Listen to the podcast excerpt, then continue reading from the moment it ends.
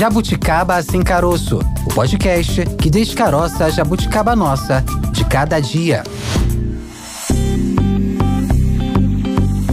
Olá, seja muito bem-vindo, seja muito bem-vinda. Esse é o Jabuticaba Sem Caroço, podcast da Sputnik Brasil, com tudo que é assunto no nosso cotidiano, sempre no seu tocador favorito de podcast e também no site da Sputnik Brasil. Aproveito, antes de mais nada, eu e Tayana de Oliveira convidamos você a seguir a gente, a nos ouvir e, claro, compartilhar tudo que a gente produz, os nossos conteúdos. Use o WhatsApp para mandar para os seus amigos, para sua família, para transformar esses esses assuntos que a gente debate aqui em assuntos aí da sua conversa, dos seus amigos, na sua casa, na sua sala. Compartilhe os nossos conteúdos pelo WhatsApp e pelas demais redes sociais que você utiliza. Hoje, terça-feira de carnaval. No seu carnaval? Hã? Com você no seu carnaval. No seu carnaval. Tá curtindo o carnaval? Tá gostando? Estamos tá juntos, né, Maurício? É sempre um prazer estar na sua companhia, na companhia do Wellington Vieira, nosso operador de áudio, de toda a equipe aqui do Jabuticaba Sem Caroço. Assim que terminar, a gente vai descer. Por aqui passa um monte de bloco, né? É, eu tenho que descer pra ir embora. Passa um monte de... Ah, você não vai, você não vai ficar aqui, não vai ficar nos blocos não, né? É, não, correr pra casa. Ah, pois é. Ó, a gente tá de olho aqui nos blocos que estão rolando. Ó, hoje é terça-feira, desfile da Sapucaí, desfile do Grupo Especial, terminou na madrugada de segunda pra terça-feira, ou seja, feriado de carnaval,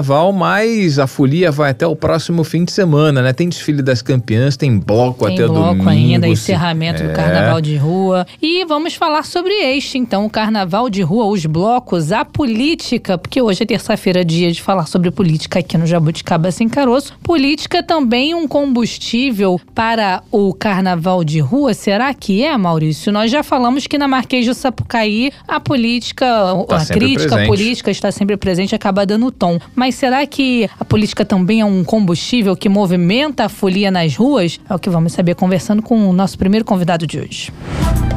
Abrindo os trabalhos. Conosco Fábio Fabato, jornalista, pesquisador de carnaval, enridista da Mocidade Independente de Padre Miguel, com a gente aqui no Jabuticaba Sem Caroço, podcast da Sputnik Brasil. Tudo bem, Fabato? Seja muito bem-vindo. Obrigado pela tua participação aqui com a gente. Obrigado a vocês, obrigado a todo mundo que está acompanhando o podcast. Um prazer falar de carnaval. A gente, na verdade, passa 361 dias esperando esse momento. Então, é o máximo falar dessa festa. É verdade. Aqui no Jabuticaba, aproveitando que você está aqui com a gente, né? A gente está falando de Jabuticaba e falando de Caju também, né? Você que está aí como responsável, um dos responsáveis aí pelo enredo da Mocidade, Mocidade. Independente de Padre Miguel Caju. Mas o papo hoje não é, não é carnaval da Sapucaí, não. É carnaval de rua, que você também manda bem quando o assunto é carnaval no geral, né? Tô falando de crítica política, crítica social do carnaval. A gente já falou de crítica social no carnaval e crítica política nos desfiles da Sapucaí e queria abordar com você sobre a crítica do carnaval de rua, a crítica irreverente, a crítica diferente. Queria saber de você, Fabato, se diante do contexto atual, né, que a gente está vivendo de mudança no cenário político, se comparando aí com anos passados, né, a gente teve anos em sequência de muita pressão no setor cultural, muita pressão no carnaval, tanto em âmbito nacional quanto municipal, né? A gente teve aí gestões de Crivella e Witzel em âmbito municipal e âmbito estadual, tivemos quatro anos de Bolsonaro, tivemos a gestão Mi- Michel Temer complementando o período da Dilma Rousseff, que também foi um ano de muito, um período de muita crítica, né? Especialmente no que diz respeito à economia brasileira. Você acha que agora o cenário é diferente e é um cenário que gera, que, que possibilita é, crítica político-partidária ou você acha que esse ano vai ser um pouco diferente, Fabato? Olha, a gente vive nesse contexto de polarização que, sem dúvida alguma, é, e é uma polarização que a gente está sente nas ruas, a despeito de, no atual contexto, é, nós temos um abraço à cultura, graças a Deus, um abraço, já temos o Ministério da Cultura de volta, mas esse- essa, essa visão de que nós temos uma polarização política que é real, eu acho que vai impactar sempre na, na brincadeira que as pessoas fazem, inclusive com pessoas que, ora, não estão no poder. É, Então, assim, é parte do carnaval de rua a crítica política. A escola de samba, por exemplo, ela nasce super adesista ali na década de 30. Já o carnaval de rua, não. O carnaval de rua nasce com um componente crítico bem antes do século XX. Ele já nasce com a questão da ironia. Os políticos já eram muito ironizados ainda no século XIX, ou seja, é da natureza do carnaval de rua brincar com as instâncias de poder. Às vezes nem propriamente fazendo uma crítica, mas fazendo algum tipo de ironia ao fato, a alguma coisa controversa que aconteceu ao longo do ano, não necessariamente para dizer que você não gosta da pessoa, mas pegando justamente a nossa classe política em suas costumeiras controvérsias. Nós temos um, um momento, por exemplo, de um governo de centro-esquerda que muitas vezes tem que negociar com o centrão, por exemplo, para as coisas seguirem adiante. Você, eu estava até num bloco recentemente e estava vendo essa ironia dessa coisa das negociações necessárias quando tudo passa pelo centrão.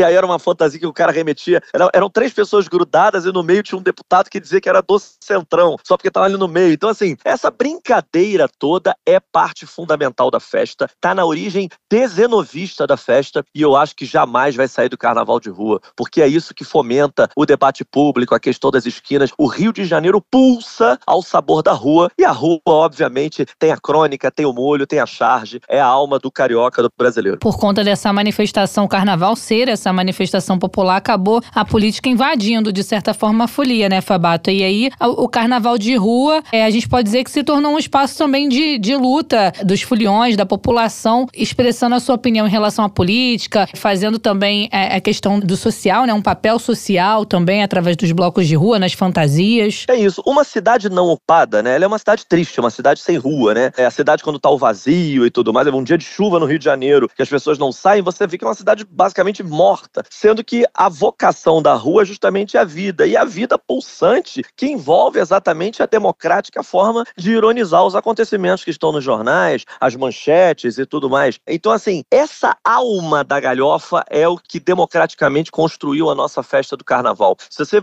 olhar mesmo do intrudo, passando pelas primeiras formações, os blocos, sempre há a, a conotação da crítica, porque durante muito tempo a ocupação de rua com alegria, ela foi muito cerceada. O carnaval precisou lutar para existir. O cerceamento da rua também está na gênese da vontade de ocupar a rua, porque a, a castração dos corpos, uh, toda a questão da formação cultural brasileira envolve uma elite dizendo: você, folião, você, sobretudo, corpo preto e feminino, não pode se expressar com este corpo. Você está errado ao se expressar ou errada ao se expressar com esse corpo. Então o carnaval é sempre a resposta contra isso. A resposta contra qualquer tipo de castração de mensagem e de liberdade dessa mensagem também corporal. Então assim, pensou o carnaval, você vai pensar em política e isto é muito bacana. Na verdade é como se fosse uma grande praça, uma grande ágora uh, grega em que desfilam os tipos, os personagens e como eu falo, as próprias controvérsias da nossa cidade, do nosso país, porque nós todos vivemos num ambiente de muita controvérsia. Nós próprios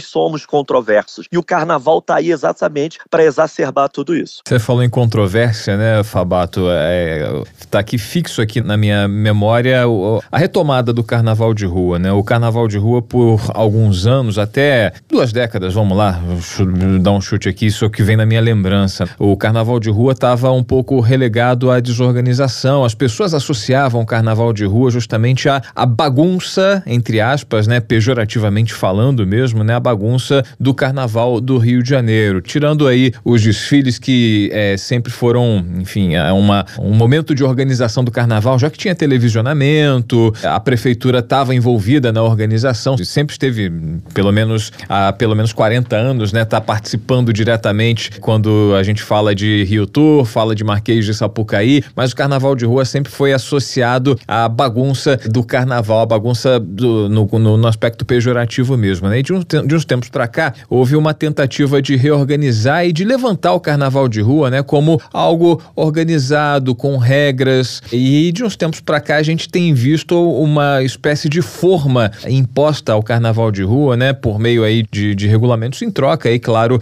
da, da subvenção, do apoio da prefeitura, o apoio financeiro dos patrocinadores. E aí eu queria saber de você em relação à coerência, né, que, a, a qual você se referia, né? Você acha que o carnaval de rua rua combina com regras, a espontaneidade, a irreverência do carnaval de rua combina, por exemplo, com a, o estabelecimento de um circuito de megablocos que tem que sair no mesmo lugar para não afetar a mobilidade urbana do Rio de Janeiro, para não afetar a questão do ordenamento urbano? Olha, é, de fato esse é aquele tema espinhoso em que a gente analisa exatamente as controvérsias de tudo isso. Sem dúvida alguma, na origem, na origem, não existe regrar o que vem do corpo, isso é um fato, ou seja, de, de cara há uma incoerência, você regrar o carnaval de rua é em si uma grande incoerência. Agora, mas é óbvio que no atual contexto, com todas as relações sociais, com a questão do ocupamento do espaço público, com você, o que você faz reflete no que no outro, ou seja, uma ação sua equivale a um coletivo. Nós somos parte de um coletivo e nós precisamos entender que apesar de o carnaval de rua existir na cidade, que é tem a vocação do carnaval de rua, tem gente que está ali simplesmente para seguir a sua vida e não querer participar do carnaval de rua. E as pessoas também têm que ter a, a, a liberdade de não participar. Então, de algum modo, de você fazer a, a convivência entre dois aspectos, ou seja, quem, tá, quem é o folião e quem simplesmente não quer ser folião, eu acho muito importante. O que eu, o que eu durante muito tempo, é fazer festa no Brasil era sinônimo de bagunça. Ou seja, nós temos uma vocação maravilhosa, temos várias vocações maravilhosas, né? Fazer novela, né? e uma delas é fazer festa. Fazer, a gente faz festa muito bem. E durante muito tempo disseram que a festa é mera bagunça, mera fusarca, e a gente não consegue extrair bens, seja culturais, seja econômicos da festa. E a meu ver, nos últimos tempos, conseguiu-se conversar e chegar no meio termo de que fazer a festa é um ativo importante da economia da cidade. E vamos combinar? Neoliberal ama falar de economia. A verdade é que político e economista adoram falar de economia, adoram falar de dinheiro. E a gente está falando de 4 bilhões, de acordo com a própria Rio Tour, o Carnaval de Dados, que é um, um documento que a Prefeitura do Rio faz, 4 bilhões de reais circulantes na cidade no período do Carnaval. Isto é uma injeção econômica fantástica. A gente tem aquele famoso delírio de um dia sermos uma Suécia tropical, e se a gente chega perto de ser uma Suécia tropical em algum momento nessa vida, é na hora do Carnaval. Nós temos um bem-estar social à brasileira durante o Carnaval na perspectiva econômica e outras perspectivas, óbvio, cultural, social. As pessoas ficam mais abertas ao beijo, ao prazer, ao contato físico. Os índices de violência caem, ou seja, nós temos uma cidade mais desenvolvida em todos os aspectos sociais. Agora, vamos falar para o que a galera do, dos jornais quer ouvir? A economia é muito importante e a economia circulante cresce muito durante o Carnaval. Então, assim, a cidade do Rio de Janeiro não aguenta ficar sem Carnaval. Ela precisa do Carnaval. O Carnaval de 21, o Carnaval da pandemia que não aconteceu, aconteceu de modo desregrado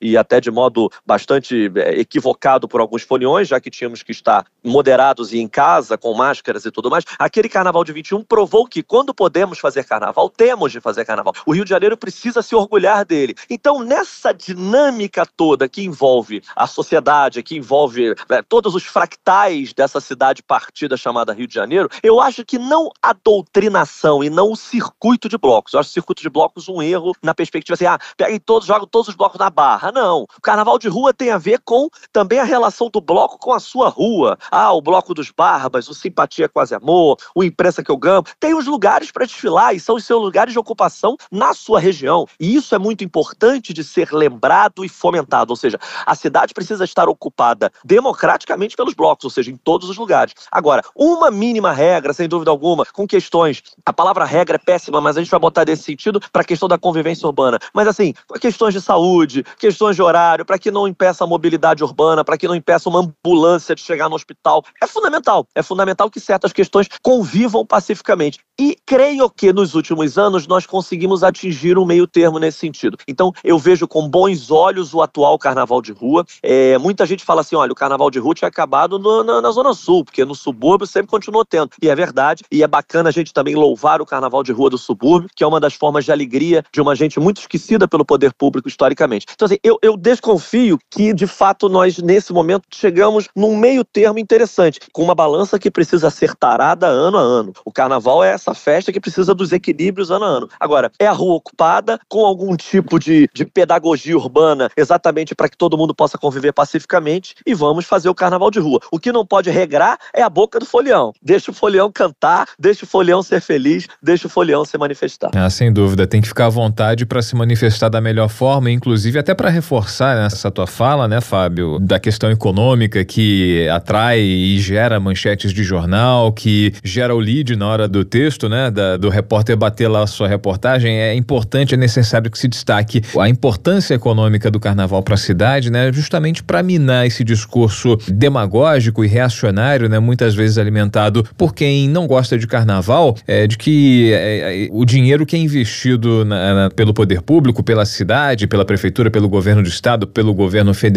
poderia ser destinado a outras finalidades, como educação, como saúde, né? Quando o dinheiro que é investido no carnaval, ele vem em dobro, né? Ele volta em dobro na, na economia aquecida, na atração de turistas, né? É isso. É, aliás, é um tipo de decodificação para as pessoas que eu acho que o nosso poder público ainda faz muito mal, ou seja, especificar para as pessoas o que é orçamento público, quando ele é aprovado e que é, certos dinheiros que já estão carimbados para a cultura vão para a cultura e os dinheiros da saúde vão para a saúde. E que o dinheiro da cultura tem feito dinheiro para a saúde, para a educação nos anos seguintes, ou seja, exatamente com recolhimento de impostos, com quartos de hotel ocupados, ou seja, todo o dinheiro que o turismo traz, mais à frente ele vai voltar para a saúde, para a educação. Eu acho que o poder público ainda conta pouco isso. A gente ainda não soube fazer uma comunicação pública eficiente para mostrar assim, cara, você mora na cidade que tem o carnaval e nós descobrimos um desenvolvimento a carioca. É o carnaval. É quando nós estamos mais perto de sermos felizes e de promovermos um bem-estar social num contexto de uma cidade tão desigual. Porque o cara que cata latinha e que vive nessa economia informal, no carnaval ele vai catar mais latinha.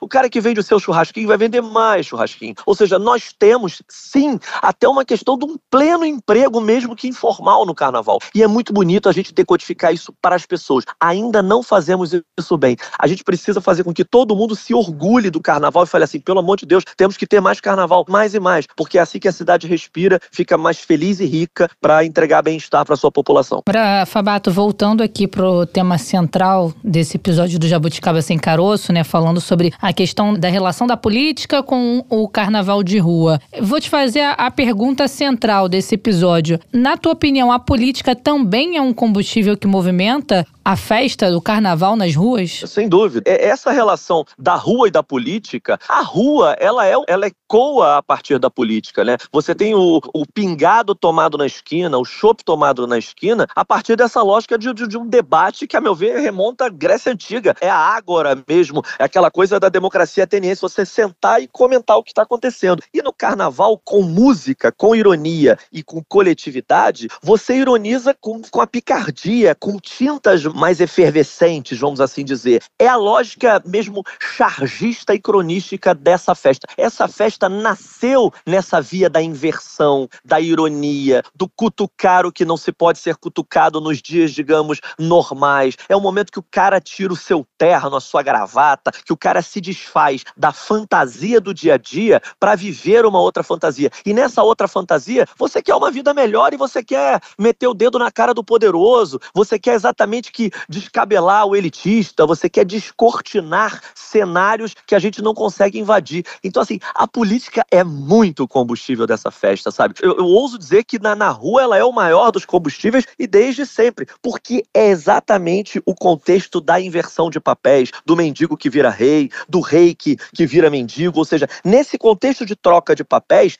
a gente pode enfrentar aquele que nos oprime o ano inteiro. E a política, de certo modo, por mais que todas as nossas conquistas sejam na política, isso é importante que a gente diga, a gente só vai resolver a nossa vida na política, que o grande problema brasileiro é a mentalidade de elite que massacra um povo subdesenvolvido, mas na política você encontra as saídas. E a política, infelizmente, hoje, ela opera no campo do elitismo, ela opera para poucos, sendo que na essência, no, no basilar dela, ela deveria operar para os muitos. A política tem que ser feita para quem não tem grana. Exatamente Exatamente, a política precisa ser do apoio ao que está embaixo. Então é por isso que a política fomenta o carnaval. Porque no carnaval você tem a liberdade para bagunçar os topetes que estão muito altos. Então é por isso que ela é parte fundamental desse show. Fábio, esse ano na Sapucaí a gente não tem enredos apresentados, né, que, fa que falem diretamente a respeito da política partidária, né? Como em anos anteriores a gente teve lá o diabo caracterizado aí, enfim, a semelhança, a imagem e semelhança do do, então prefeito do Rio de Janeiro. A gente teve lá o palhaço com a faixa presidencial e as feições do então eh, presidente da República. A gente, ao longo dos anos, teve outras manifestações, outras caricaturas que indicavam, né, que determinada autoridade, determinada figura pública estava lá eh, representada. Bom, esse ano a gente não tem esse tipo de crítica no Carnaval da Sapucaí. Temos algumas críticas sociais né, em relação à questão racial, em relação à questão indígena também manifestada aí em alguns dos enredos e nos blocos de rua,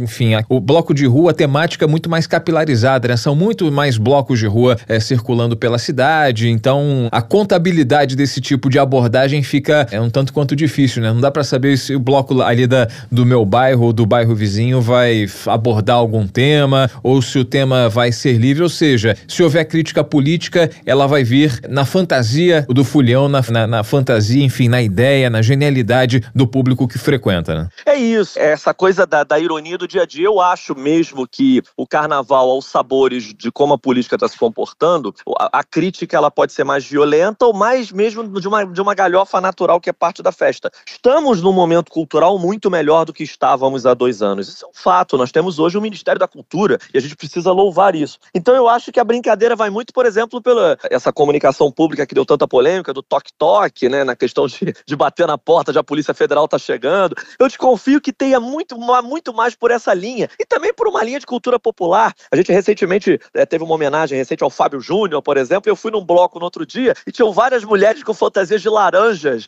e homenageando o Fábio Júnior depois de anos. Então, assim, eu acho muito bacana que você pode falar do Fábio Júnior, pode falar do, da Polícia Federal batendo na porta de um político, você pode falar de tudo. O carnaval de rua tem essa relação. Agora, tem um componente, eu sei que aqui a gente está falando de carnaval de rua, mas eu vou evocar Sapucaí rapidamente para 2024, que está me deixando muito feliz, que é o comungar de blocos e de Sapucaí depois de muitos anos antes do carnaval. Nós temos dois sambas que estão viralizados e que já estão nos blocos, coisa que não ocorria em carnavais anteriores. Tá? Nos últimos anos de carnaval de rua, os sambas de enredo tocados nos blocos eram sambas passados, sambas pregressos, porque eram aqueles que fizeram sucesso no carnaval XYZ e que foram, continuaram, né, sobreviveram e no carnaval seguinte eram tocados. No atual contexto, a gente precisa falar que o samba da mocidade, da minha mocidade, o samba do Caju e o samba do Salgueiro, Ruto Cara, que fala exatamente dos Yanomamis, é um grito de alerta à morte do povo Yanomami, estes sambas já pautam os atuais blocos. Nós passamos o mês de janeiro ouvindo esses sambas nos blocos do Rio de Janeiro, o da mocidade na perspectiva da galhofa, porque é um enredo mais leve, é um enredo sobre o Caju, ele, é, ele é leve, ele remonta aos carnavais antigos, e o do Salgueiro na perspectiva mesmo militante, tão importante do bloco também, ou seja, gritar a urgência de que temos de proteger os povos Yanomamis. Então, assim, acho um barato essa comunhão, esse, essa mistura, essa fusão do bloco de rua com a Sapucaí, essas duas formas de grito do Rio de Janeiro, essas duas formas de espelharmos os contextos, de como esponjas captarmos os, o que está por aí. E as escolas de samba estão nos blocos de rua já, antes do desfile. E isso é muito legal, é a prova de que a cidade segue se processando, se reinterpretando, e é por aí o caminho mesmo, porque isso é, é a famosa democracia no samba, como dizia Alessia Branão. É um movimento inédito, né, de antecipação do que, do que a Sapucaí vai apresentar. Você tem uma avant premiere nas ruas da cidade, né? Isso, é era um divórcio histórico que a Sapucaí tinha com a cidade. A, a Sapucaí foi para uma perspectiva de show, que é a antítese do carnaval de rua, né? De show, de um show excludente, porque ela é muito cara e tudo mais. E os sambas da Sapucaí perderam essa coisa da, de viralizarem, a coisa da, da massa, né? Vamos assim dizer. E os sambas antigos é que estavam pautando o carnaval de rua, os blocos e tudo mais. E isso, isso é um fenômeno que eu vou te dizer que eu acho que não ocorreu. Eu posso, obviamente, pode ter ocorrido aqui e acolá, mas não ocorreu no século XX. Nós tínhamos uma questão de os sambas nos blocos eram sambas antigos. E dois sambas estão estourados na cidade e pautando os blocos em qualquer região do Rio de Janeiro, da Zona Sul, Zona Norte, a Zona Oeste, que são os sambas da mocidade do Salgueiro. Eu acho barato, é a prova cabal de que essas instituições estão conversando, de que a Sapucaí, que não deixa de ser uma rua, também está se entendendo como rua e, e da sua necessidade de estar na outra rua, que é a rua geral, e se reconectar com os foliões que andavam sumidos. Ou seja, é uma conversa de Rio de Janeiro que eu acho muito produtivo. Fábio Fabato, jornalista, pesquisador de carnaval e enredista da Mocidade Independente de Padre Miguel. O Maurício Baixo está atropelando porque ele quer sair correndo para pular o carnaval, Fabato. É isso, é isso. Aliás, devo dizer que apesar do Fabato, que é um apelido de infância, eu e Maurício somos de algum modo meio primos, porque eu sou Fábio Fábio Torres de Bastos. Então, de algum modo, temos essa ligação, tanto pelo jornalismo da UF, como também pelos Bastos, senhor Maurício. Pelos Bastos, pelo rádio também, né? Já que trabalhamos Isso. juntos em coberturas de carnaval aí, coberturas radiofônicas intensas e muito legal poder contar contigo, Fabato. Obrigado a vocês, fiquei muito feliz. Gente, defendamos o carnaval, vivamos essa festa. Assim, eu acho que a gente precisa defendê-la demais, porque, como eu falei, é o Brasil e o Rio de Janeiro eh, eh, são os dois muito mais interessantes, muito mais trazendo bem-estar social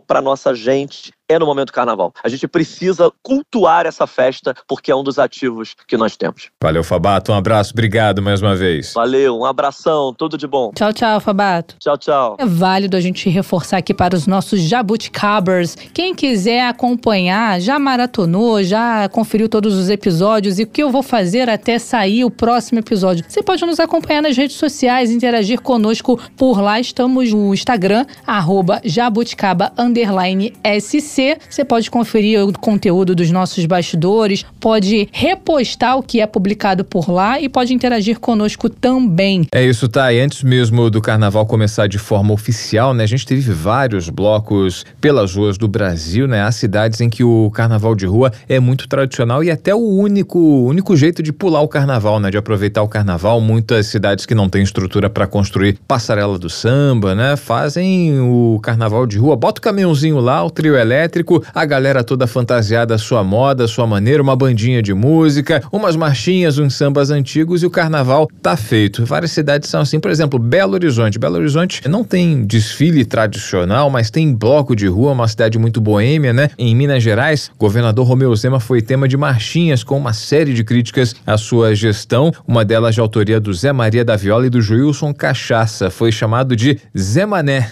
E esse protesto foi motivado pelo posicionamento do governador mineiro Romeu Zema em, em relação aos fulhões, devido a problemas no repasse de verbas aos blocos de rua e também ao incentivo ao uso de spray de pimenta nas dispersões. Ou seja, tem política envolvida aí na questão do carnaval de rua em Minas Gerais, né? Tem sim. Em nota, o governo de Minas afirmou que busca, por meio de diferentes ações, fortalecer o carnaval como um grande atrativo de turistas para o estado, gerando emprego e renda para os mineiros, já que o governador foi bastante criticado pela posição pelo posicionamento dele em relação ao carnaval em Minas Gerais. Esse comunicado diz ainda que em 2024, esse ano, houve aumento nos investimentos e campanhas para que a festa fique melhor, diversificada e atrativa. Bom, vamos continuar falando sobre essa irreverência e essa crítica política no carnaval de rua, conversando com mais um convidado aqui no Carnaval do Jabuticaba Sem Caroço. Politicando por aí.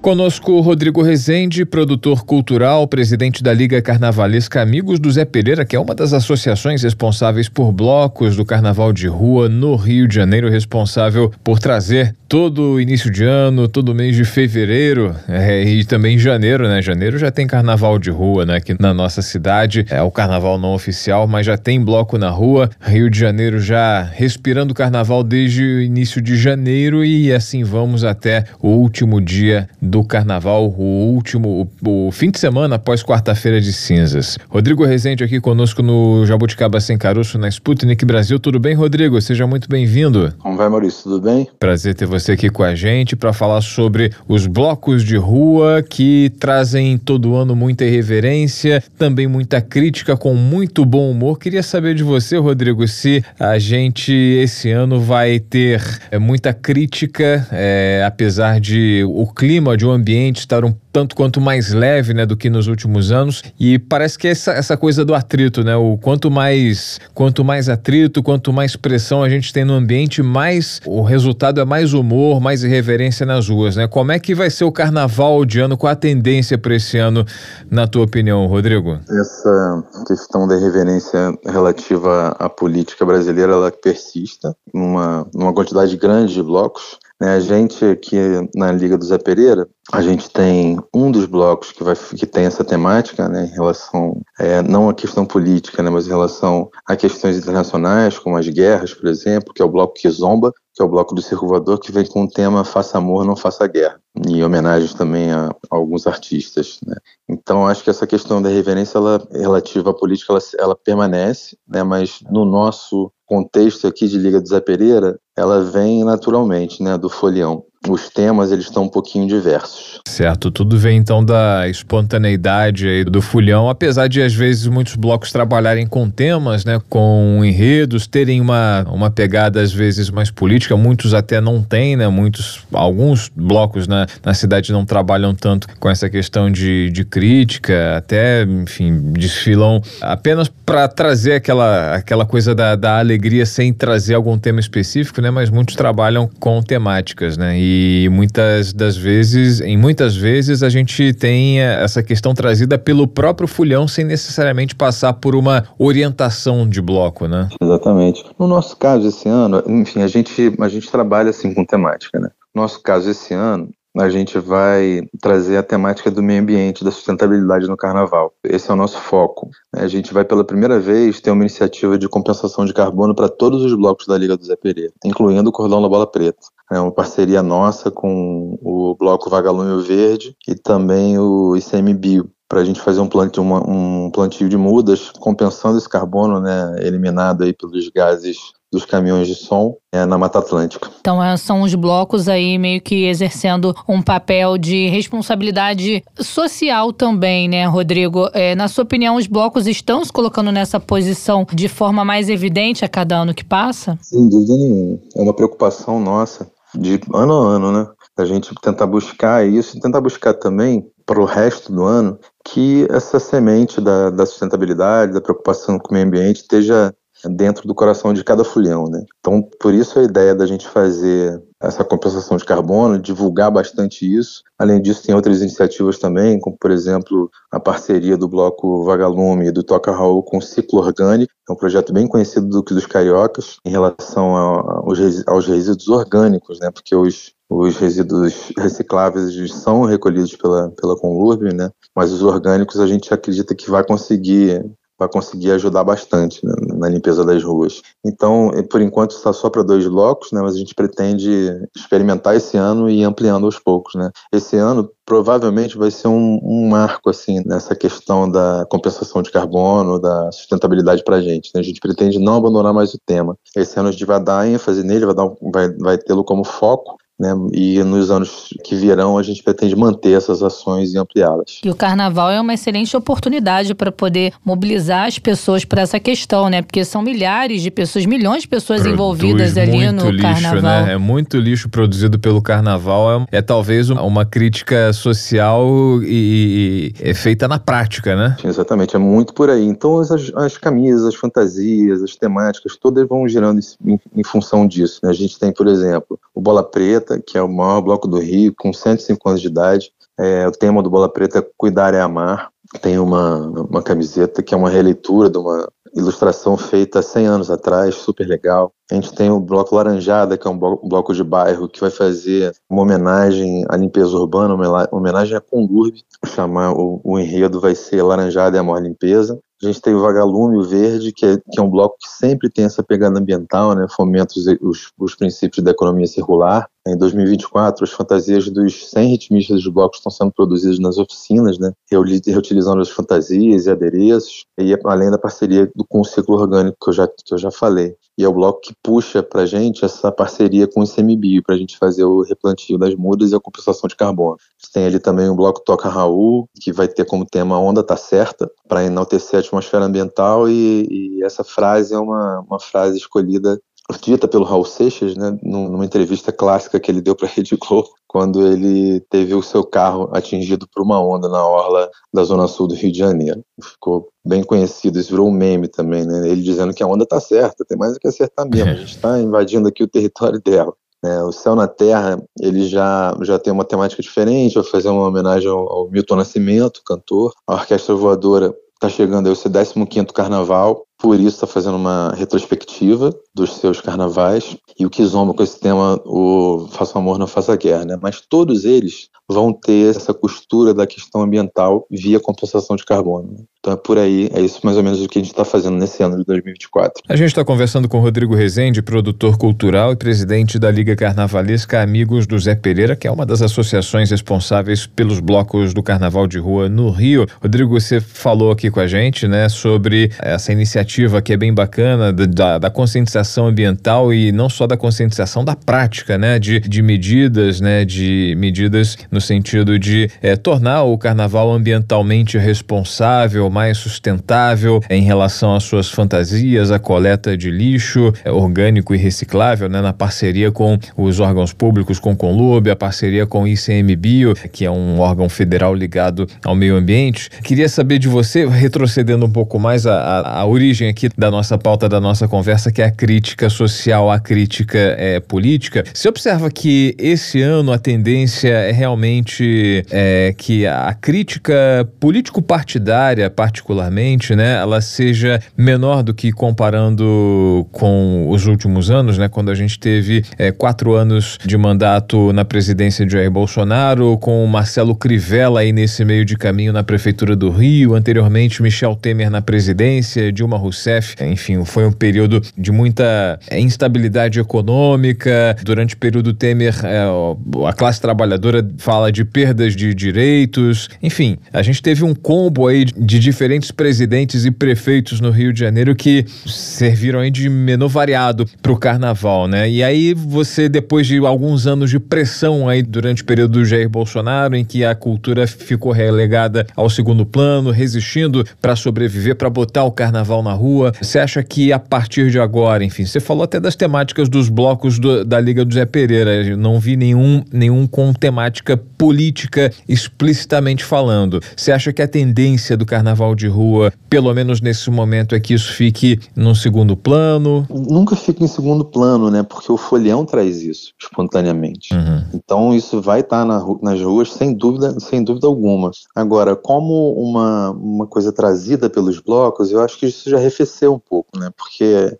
Acho que a gente tem que ter, buscar deixar esse período aí da Idade Média para trás, né? Porque realmente foi uma coisa complicada de se lidar, super difícil, né? A gente teve é, bombardeios na cultura, a gente teve um momento de ter Witzel, Crivella e Bolsonaro, enfim, Temer, foi, foi, muito, foi muito complicado mesmo. Mas agora isso está ficando um pouco para trás, né? Então acho que essa angústia que a gente estava vivendo nesse período, ela está tá um pouco para trás, né? Então acho que isso vai se normalizar um pouquinho mais. É, claro que a crítica social sempre vai existir, deve existir né, no carnaval, o carnaval tem essa função também, mas eu não acredito que seja tão presente quanto foi nos últimos anos, exatamente porque ele já está já tá as coisas estão se, normalizando né, na cultura. Carnaval tem essa função não só pela temática trazida pelos blocos, como a gente está falando aqui, mas também pela essência do folião, né? Que acaba encontrando no carnaval uma oportunidade de extravasar e às vezes protestar, enfim, trazer o que ele pensa ali para as ruas, não só do Rio de Janeiro, mas a gente vê isso em várias partes do Brasil. A gente, é, fazendo uma analogia a uma frase bastante conhecida, Rodrigo, a gente pode dizer então que a política coloca o bloco na rua? Olha, originalmente sim, e continua sendo presente, sempre vai continuar sendo presente. Mas eu acho que tem isso, isso, o nível de presença vai oscilar em função da pressão que é feita ou não. Nesse momento, como a pressão não está mais tão grande, eu acredito que seja que esteja um pouco arrefecido. Né? O que não significa que não esteja presente, muito pelo contrário. Está né? Tá, tá no DNA do carnaval crítica política, crítica social né, sem dúvida nenhuma. Mas eu acho que outros temas também vão, vão estar presentes, né, principalmente no Carnaval do Rio, que é uma cidade cosmopolita, com milhões de blocos diferentes, né, diferente de o Carnaval de Salvador, por exemplo, onde você tem ali é, artistas renomados, né, no, e os foliões, a pipoca, o abadá, aqui é, é, é, tudo uma grande pipoca, né, então, e aqui o carioca se transforma no artista, seja tocando em vários blocos, seja organizando, seja brincando em vários blocos, está tudo, tudo meio misturado. Então tem essa característica diferente. Perfeito. Rodrigo Rezende, produtor cultural, presidente da Liga Carnavalesca Amigos do Zé Pereira, que é uma das associações que cuida do carnaval de rua, que cuida dos blocos do carnaval de rua no Rio de Janeiro, falando com a gente aqui no Jabuticaba Sem Caroço. Rodrigo, obrigado pela tua participação aqui com a gente e até uma próxima oportunidade que o carnaval, enfim, carnaval carnaval se arrasta até o fim de semana depois da quarta-feira de cinzas, né? Pós-desfile das campeãs. Pós-desfile das campeãs, que o carnaval seja muito intenso, que, que o carnaval seja muito proveitoso para todos nós. Muito obrigado, obrigado pelo convite, Maurício, Tainá, e vamos em frente, vamos vamos carnavalizar. Obrigada, Rodrigo. Até a próxima. Até. É, Maurício, alguns blocos são conhecidos por tradicionalmente unir pautas sociais e políticas à folia. Tem uma pequena lista aqui, um compilado que nós fizemos Brasil afora. Você foi longe, hein? Em Natal, tem o Bloco dos Manés. O Unidos do Samba Queixinho, que sai em Belo Horizonte, também surgiu em 2009 com o objetivo de promover desfiles politicamente engajados. Pois é, em Brasília, Brasília, capital federal, enfim, efervescência política, né? Lá tem o Pacotão, que é um bloco também muito tradicional, muito antigo e é o mais politizado de Brasília. E aí você vem para o Rio de Janeiro, você tem uma série de outros blocos, né? Tem o Barbas, que foi é, idealizado por jornalistas, por políticos e por intelectuais contra a ditadura militar. É um bloco que tem um forte viés político. Tem também o Simpatia Quase Amor, que nasceu em meio à campanha de Iratajá. Tem, enfim, a banda de Ipanema, também marcada por desfiles com críticas políticas e marchinhas polêmicas. E a banda de Ipanema, né? Bom que se diga, é muito antiga e é, é caracterizada pela, enfim, pela crítica bem humorada, né? É uma banda que circula na zona sul do Rio de Janeiro, muito tradicional, assim como Simpatia Quase Amor, assim como vários blocos aqui do Rio de Janeiro. Tem o Cordão da Bola Preta. Se a gente for falar dos blocos que circulam São por mais aqui, de 400. são mais de 400. Tem o Imprensa que eu gamo, que é o bloco dos jornalistas também, né? Que foi criado para é, circular pelas ruas de Laranjeiras na Zona Sul antes que os jornalistas estivessem de plantão, né? Mobilizados para a cobertura do carnaval, o tempo para eles curtirem um pouco, né? Cresceu demais, já não é tão restrito assim a jornalistas, né? Um bloco agora para o grande público, mas também tem esse bloco que de alguma forma é temático, né? Bom, Maurício, vamos continuar falando sobre os blocos aí com desfiles, fazendo críticas políticas, marchinhas polêmicas. Vamos continuar falando sobre o assunto, o tema do nosso episódio de hoje, chamando mais um entrevistado, mais um convidado para esse episódio. Direto do Palanque.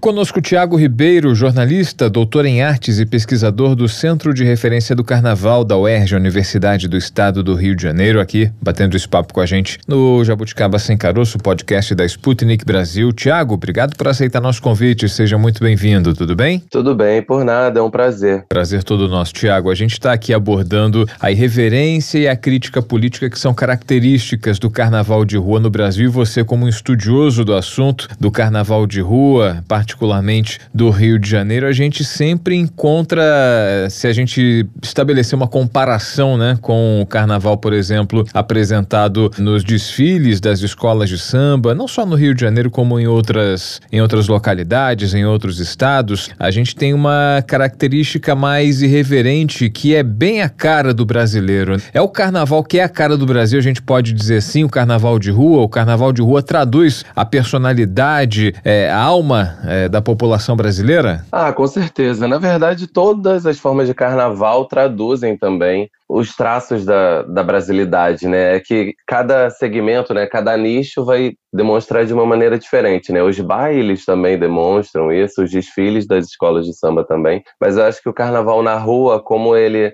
tem menos a questão, não tem venda de ingressos, né? Não tem um concurso, não tem um regulamento, então tem mais liberdade para as pessoas se manifestarem como elas pensam, né? Enfim, então acho que tem mais liberdade nesse sentido. Isso explica até o fato de a gente acabar vendo nos blocos um tom mais voltado para sátira, né, do que a gente vê no carnaval no sambódromo, nos desfiles das escolas de samba. Existe uma crítica, mas uma crítica, digamos, um pouco mais contida do que a gente vê nos blocos de rua, né? É, porque no caso dos desfiles das escolas de samba, vai ter um enredo, vai ter uma avaliação, né? Então, o politicamente correto, digamos assim, ou, ou um cuidado maior em como aquilo pode ser entendido vai ser mais redobrado, né? Nas ruas, não. Na, nas ruas, a gente tem mais liberdade, digamos assim, para manifestação. Essa diferença dá meio que para ser estabelecida pela. Enfim, você destacou aí a necessidade de. O fato de as escolas de samba terem um enredo, né? Algo a cumprir, um regulamento, há uma competição implícita, né? Um roteiro a ser seguido. É isso que, de alguma forma, acaba gerando essa, essa diferença, essa distinção, né? O carnaval de rua, ele não tem roteiro, ele não tem script, há uma liberdade formal, não há necessidade de tanto luxo, né? Enquanto na, no carnaval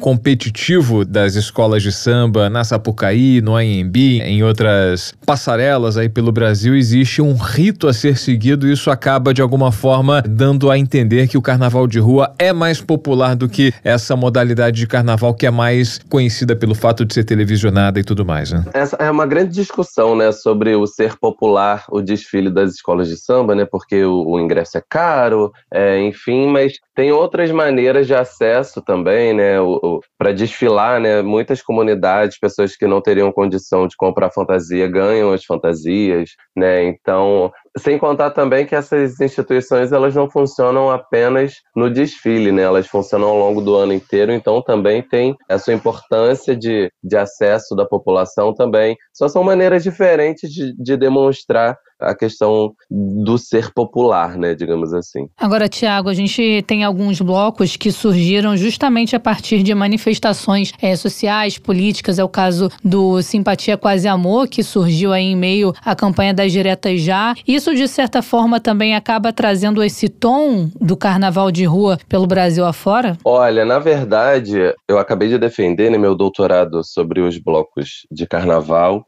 e eu investi bastante sobre a busca pelas origens, né? Que diferentemente das escolas de samba, que tem qual teria sido a primeira escola de samba que surgiu, né? Os blocos não tinham essa narrativa de origem. E aí eu fui atrás para entender e aí eu fui perceber como essa questão política dialoga já desde o princípio, porque os blocos de carnaval surgiram os primeiros em 1906, a partir do entendimento de bloco como uma reunião de pessoas de grupos políticos. Criou-se um bloco político para a eleição de 1906, que foi vencida pelo Afonso Pena, e foi um bloco entre vários estados, então se popularizou naquela época uh, o termo bloco para se referir a um agrupamento de pessoas. E aí, nesse bojo, foram criados os primeiros blocos de carnaval. Então, essa relação entre os blocos de carnaval e a política existe, então, desde o, desde o princípio, né? E no caso do Simpatia é Quase Amor e outros blocos também que surgiram naquele período de redemocratização do país após a ditadura militar, isso se manifestou também de uma maneira um pouco mais clara do que em outros momentos. É o que, de certa forma, né, Tiago, é, configura uma certa contradição, né, quando a gente tenta organizar o carnaval, né, e quando, de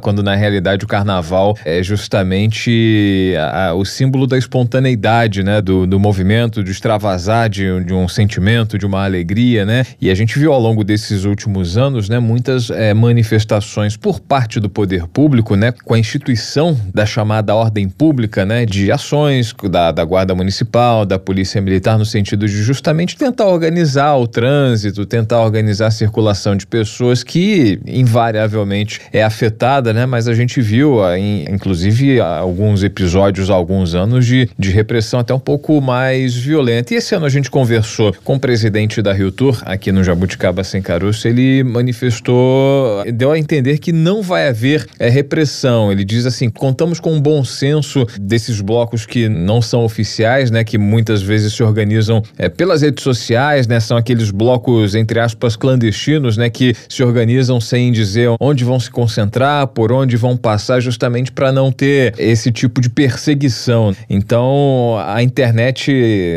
acabou sendo meio que um canal de, enfim, de manifestação desses grupos que não tem como se organizar oficialmente, mas querem se manifestar, né? É, na verdade, né, o que a gente costuma dizer nas ruas é que os blocos oficiais, eles surgiram em 2009. Antes disso, todo bloco era é o chamado clandestino, né? É porque essa palavra oficial para dar, dar a entender que é o que é o certo, né? E o que o clandestino é o perigoso, mas não é isso. Os blocos surgem, na maioria das vezes, um grupo de amigos num bar, né, de forma muito espontânea. Então não quer dizer também que essas pessoas são contra o ordenamento da festa, não quer dizer que os blocos secretos, eles passam em qualquer lugar, perturbando a ordem. Não, não, não é sobre isso. É sobre entender que a manifestação carnavalesca também pode ser espontânea. Né? A gente não é contra o ordenamento da cidade, a gente entende também que muita gente não gosta de carnaval, é, são muitos interesses ali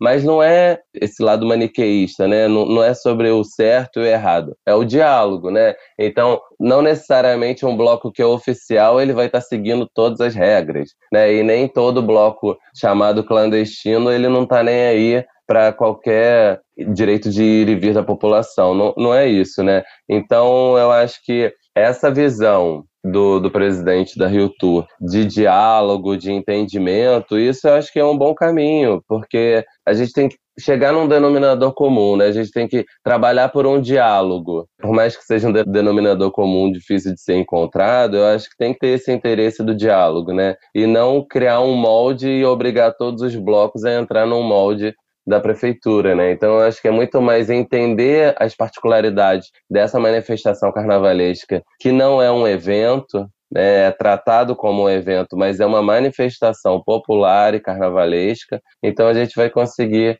satisfazer melhor todos esses interesses. Até porque, né, Tayana, a gente tem aqui na nossa cidade um prefeito que é fã declarado do carnaval, fã declarado dessas manifestações, fã das escolas de samba e, e defende justamente isso, né? Bom senso acima de tudo. É diferente do que a gente está vendo acontecer lá em Minas Gerais, né? O governador Romeu Zema sendo muito criticado, inclusive com um manifesto assinado aí por mais de 50 blocos de carnaval por conta das declarações é, em relação à atuação da PM defendendo uma atuação mais dura da PM no desfile dos blocos, né, incentivando inclusive o uso de spray de pimenta. Isso tem causado é uma revolta de foliões, também de organizadores de blocos e acaba ficando nessa queda de braço, né, entre governo e os organizadores desses blocos, as pessoas que gostam de pular carnaval o também. Que vale um parênteses, né, Tayana e Tiago, é um contrassenso, né? A gente conversou recentemente com é, o porta-voz da Confederação Nacional do Comércio dizendo que Minas Minas Gerais é uma, um dos estados, né? Um, e Belo Horizonte é uma das regiões das cidades que mais crescem, justamente em função do carnaval de rua, crescem nesse, nesse período do ano, né? A, economia aquecida, né? É meio que um tiro no pé esse tipo de postura em relação ao carnaval, né? Não, com certeza. É porque é isso, né? São muitos os interesses, né? Para quem não gosta de carnaval, vai achar todo e qualquer argumento para ser contra, né? Então, vai se apoiar na, no problema de segurança pública, mas o problema de segurança pública não é do bloco, é da cidade. Então não é o bloco que é culpado por ter furto. A culpa do furto não é, não, não é do bloco, né? É uma questão de segurança pública. Então, na verdade, é um problema da cidade. Então, eu acho que todo carnaval é uma ótima oportunidade para a gente pensar qual o nosso lugar como cidadão, para que, que serve a cidade, como a gente utiliza a cidade, como a gente pode é, ressignificar o uso do espaço público, né? Acaba que todas as questões do dia a dia vão se manifestar ali também, de alguma maneira, né? Então é uma ótima oportunidade para a gente repensar sobre tudo isso e, em questão a problemas como segurança e outros mais, a gente pensar realmente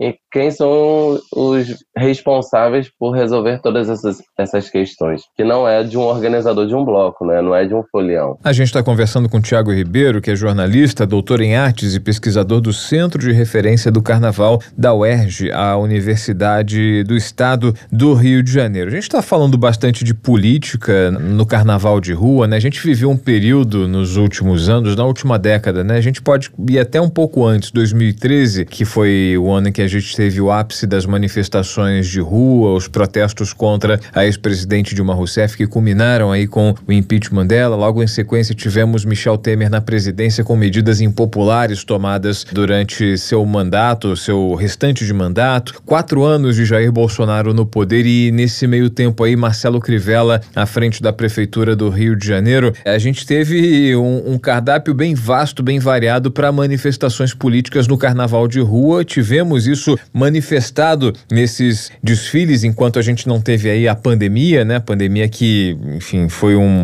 um intervalo, um hiato nesse período carnavalesco. Daqui para frente aí, com Lula como presidente da República, foi o desejo do setor cultural ter Lula de volta na presidência da República. Isso impede que tenhamos manifestações políticas? A gente tem aí repertório para novas manifestações políticas nesse carnaval? Repertório sempre vamos ter, na verdade, né? Eu acho que manifestar politicamente, né, a democracia ela não é sobre todo mundo ter a mesma opinião. Democracia é justamente a gente ter a possibilidade do debate, né? Então tem muito espaço para o contraditório e aí esse é o caminho, né? Então é, não é sobre estar tá todo mundo tendo a mesma opinião, é sobre a gente poder ter o direito de se manifestar politicamente sem ofender o outro, né? Enfim, então temos sim repertório. Só que é isso, né? O futuro a gente ainda não, não tem como prever. Mas antes a gente já teve, né, durante o, os outros governos Lula também, nós também.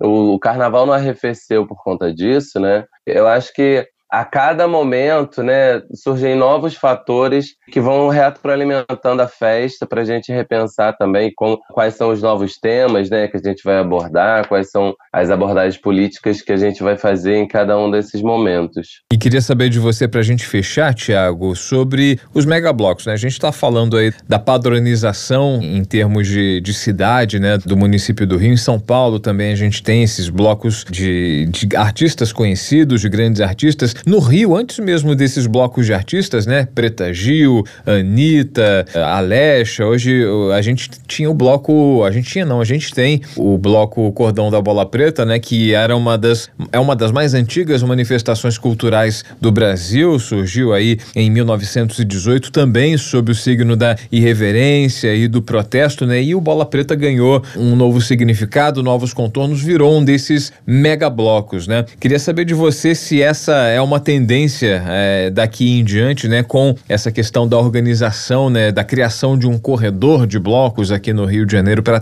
tentar justamente organizar esses megablocos. Eles são tendência daqui para frente, a tendência com essa essa caracterização, né, essa customização. É o bloco da Preta Gil, é o bloco da Anitta, é o bloco da Lecha. Eles perdem um pouco dessa espontaneidade, dessa irreverência, dessa crítica política, desse combustível que o movimento carnaval de rua? Olha, não é uma resposta simples, porque as, algumas ligas de, de carnaval, por exemplo, dos chamados blocos mais tradicionais, são críticas a esse modelo de carnaval, né? Porque é um modelo que a gente enxerga mais como um evento, né? Do que exatamente como um bloco, né? Ele é entendido mais como um show, né? Qual a diferença entre um show da Anitta é, em qualquer época do ano com o trio elétrico na rua e o seu bloco de carnaval, né? Então tem muito debate por aí sobre essa significação, mas eu acho que é, tem espaço para isso também na cidade. Eu não sou contra esse tipo de bloco, né?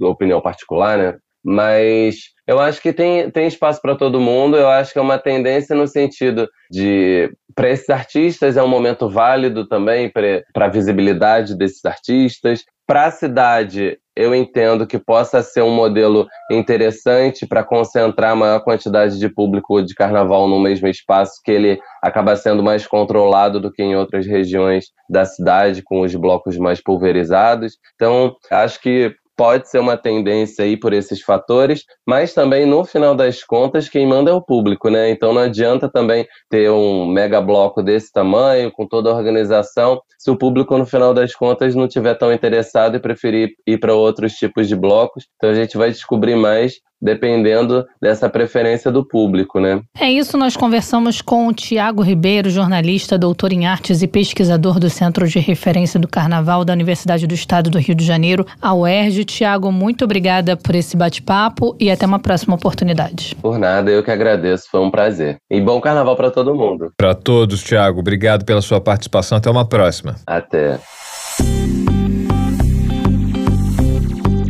Isso então, Maurício. O episódio de hoje ficando por aqui. Já pode ir pular o carnaval. Opa, tô autorizado? Tô tá liberado? Liberado, liberado. Tá liberado. Aqui embaixo tá passando um monte de bloco. Vai ser ruim você conseguir passar por aqui, hein? Você não vai conseguir passar, você vai parar, tenho certeza. Não, eu vou direto para casa. Vai foco. pra casa, foco. Mantenha o foco. Amanhã a gente tá de volta, né, Thay? A gente tá por aqui falando sobre meio ambiente e carnaval, as questões ambientais do carnaval. Tem muito lixo produzido no carnaval, Tem. né? A quarta-feira é de lixo. cinzas deixa isso bem evidente né? Que é quando acontece o, o mutirão mais pesado, digamos assim, da limpeza. Em todos os dias de carnaval, né? Na Marquês de Sapucaí, vem sempre lá a Companhia de Aquela Limpeza lavagem. Urbana fazendo aquela limpeza a jato, né? Porque é. É. tudo muito rápido, o lixo é eliminado. Nos blocos também, mas na quarta-feira de cinzas é há aquele, digamos, um mutirão mais intenso, porque é, é tecnicamente o último dia, né? É, não dá pra fazer tudo com vassoura e com pá, né? Tem que Não, ser com tem que lavar. tem que ser com máquina mesmo, máquina pesada, é latinha pela rua, é resto de fantasia, é disso que a gente vai falar no programa de amanhã. Dá pra fazer um carnaval mais sustentável? É esse o assunto do nosso programa. É válido a gente reforçar aqui para os nossos jabuticabers. Quem quiser acompanhar, já maratonou, já conferiu todos os episódios e o que eu vou fazer até sair o próximo episódio. Você pode nos acompanhar nas redes sociais, interagir conosco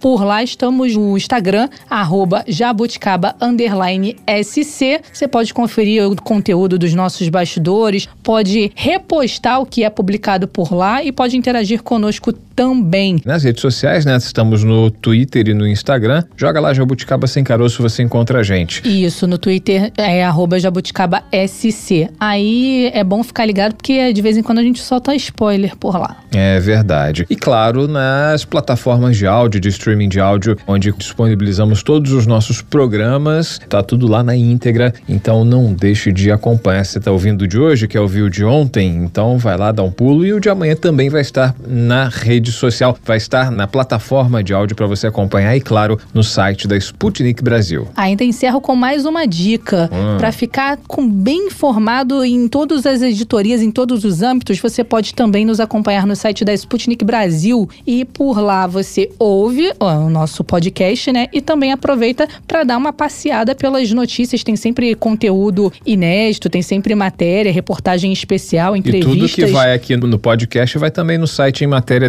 detalhada, aprofundada. Isso, é só acessar sputniknewsbr.com.br. É isso então, Maurício. Até a próxima. Tchau, tchau. Jabuticaba Sem Caroço, o podcast que descaroça a jabuticaba nossa de cada dia.